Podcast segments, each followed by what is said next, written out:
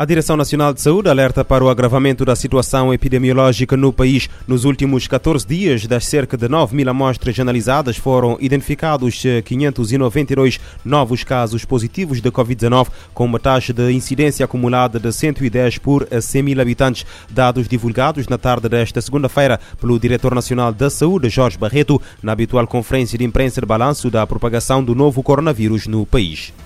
Claramente que vemos aqui que houve um agravamento da situação uh, em termos da identificação, da notificação de casos, levando a um aumento considerável da taxa de positividade, ultrapassando aquilo que é considerado recomendável, que é 4% ou inferior a 4%. Portanto, tivemos aqui, sobretudo, a contribuição dos últimos dias da semana passada, com o aumento considerável de casos de infecção de SARS-CoV-2, eh, o que veio a piorar a situação de controle que nós nos encontrávamos já há algumas semanas. Sete pessoas estão internadas nas estruturas de saúde do país, quatro das quais com o esquema de vacinação completo. Uma pessoa está em situação mais grave no Hospital Agostinho Neto, na Praia. Jorge Barreto refere que ainda não há confirmação em laboratório da circulação da variante Omicron no país. É muito provável que, se não for agora, mas é provável que venha a circular cá em Cabo Verde também, porque nós já temos essa experiência e já sabemos que os vírus, quando menos esperamos, já estão a circular, porque eh, a sua transmissibilidade é muito alta. Normalmente, quando fazemos a detecção dos primeiros casos, a circulação já, já começou há algum tempo atrás, portanto, não temos ainda garantia de que esta variante esteja a circular já em Cabo Verde, mas provavelmente, se já não está, estará dentro de de pouco tempo. Isso não é. As medidas que nós tomamos são medidas de mitigação, porque não há como impedir completamente a circulação de, de vírus e suas variantes, como é o que nós estamos a verificar. O Diretor Nacional de Saúde entende que a situação atual implica a adoção de algumas medidas restritivas, mas lembra que tal decisão cabe ao Executivo de Ulisses Correia Silva. O responsável pede bom senso e desaconselha a realização de festas nesta altura, nomeadamente a anunciada para a Rua de Lisboa, em São Vicente. Eu penso que realizar atividades ao ar livre, onde não há, mesmo que você diga que vai cercar a área, as pessoas que não entram ficam de fora. Não há um controle. Então, eu penso que é, é, seria melhor, e eu penso que é bom senso, ainda não é momento de estarmos a realizar atividades, porque estamos a ver que neste momento a situação não, não é favorável. Portanto, a DNS, a Direção Nacional de Saúde, também é da mesma opinião, como do exemplo que apresentou há bocado do delegado de saúde de São Vicente nós uh, entendemos que não é o momento não é propício. Já estamos a ver que há uma, um descontrole em termos da situação epidemiológica. Sobre a vacinação, 44,7% dos adolescentes já foram vacinados, 84% dos adultos já estão imunizados com pelo menos uma dose e 71% eh, têm uh, a, vacinação completa.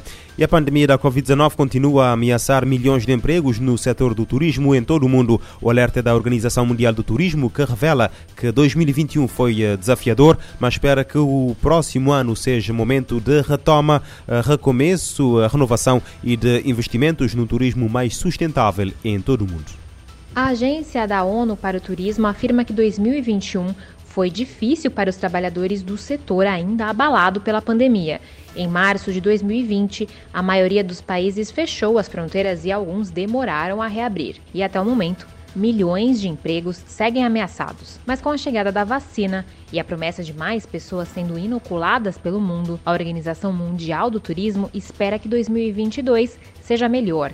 A agência aposta em inovação, ofertas de turismo mais sustentável e um recomeço com mais investimentos. Em sua estratégia de emergência para responder à Covid-19, a OMT e seus parceiros dizem ter avançado num equilíbrio entre tornar as pessoas seguras e manter o turismo intacto. Em cooperação com a Organização Mundial da Saúde, as agências buscaram aprender as lições ensinadas pela pandemia num curto espaço de tempo. De acordo com a OMT, países membros demonstraram resiliência e determinação em manter as medidas para proteger viajantes e turistas. A agência da ONU acredita que a Covid-19 evidenciou a importância do turismo para as economias e a sociedade e que, por isso, o setor tornou-se parte integral de planos de recuperação nacionais e internacionais. Da ONU News em Nova York, Mayra Lopes.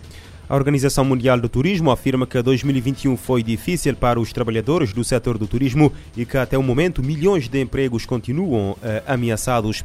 Em Moçambique, a viúva de Mariano Nhongo, líder do autoproclamado da junta militar da Renamo, morto em combate em outubro, exige a libertação dos seus sete filhos, alegadamente raptados há um ano por elementos das forças de defesa e segurança. Mas a polícia diz que não há nenhum registro dessa ocorrência. Em declarações à Voz da América, a viúva de Nhongo diz que dois meses após a morte do marido, as autoridades moçambicanas já não têm motivações para manter em cativeiro os filhos do fundador do grupo de dissidentes do maior partido da oposição em Moçambique.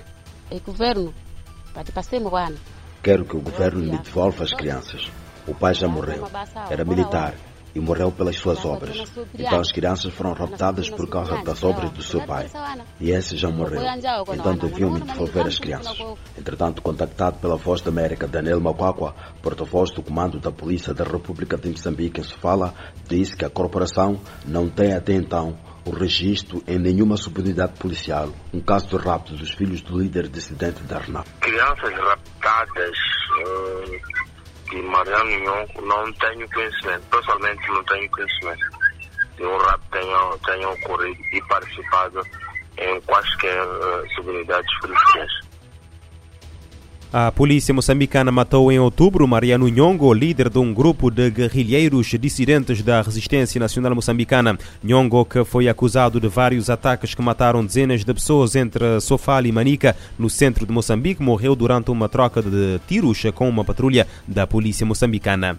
Um tribunal na cidade central chinesa de uh, Chongqing uh, condenou um homem à morte por matar os dois filhos que atirou de um 15º andar em colaboração com uma nova parceria uh, também condenada em, em colaboração, aliás, com uma nova parceira também condenada à pena capital. De acordo com o portal de notícias local uh, Sou, o tribunal disse que o duplo homicídio intencional perpetrado a 2 de novembro de 2020 foi extremamente cruel e ultrapassou todas as linhas da lei e da moral. Os dois irmãos, uma menina de dois anos e um menino de um, de um ano, tiveram morte imediata na queda que inicialmente pareceu ser acidental. No entanto, durante a investigação, a polícia concluiu que as crianças foram atiradas e o principal suspeito era o pai Zhang Bu, agora uh, condenado à pena uh, capital.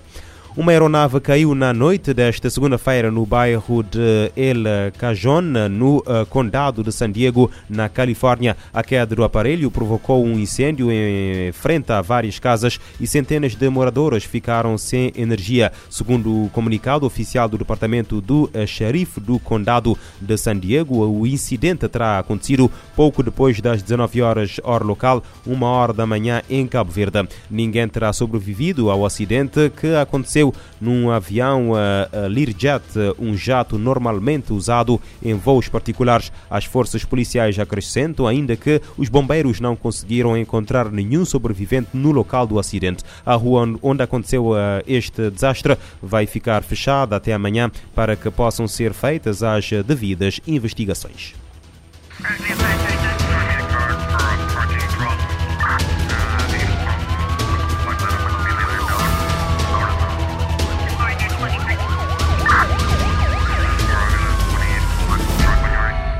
Este programa está disponível em formato podcast no Spotify e em radiomorabeza.cv.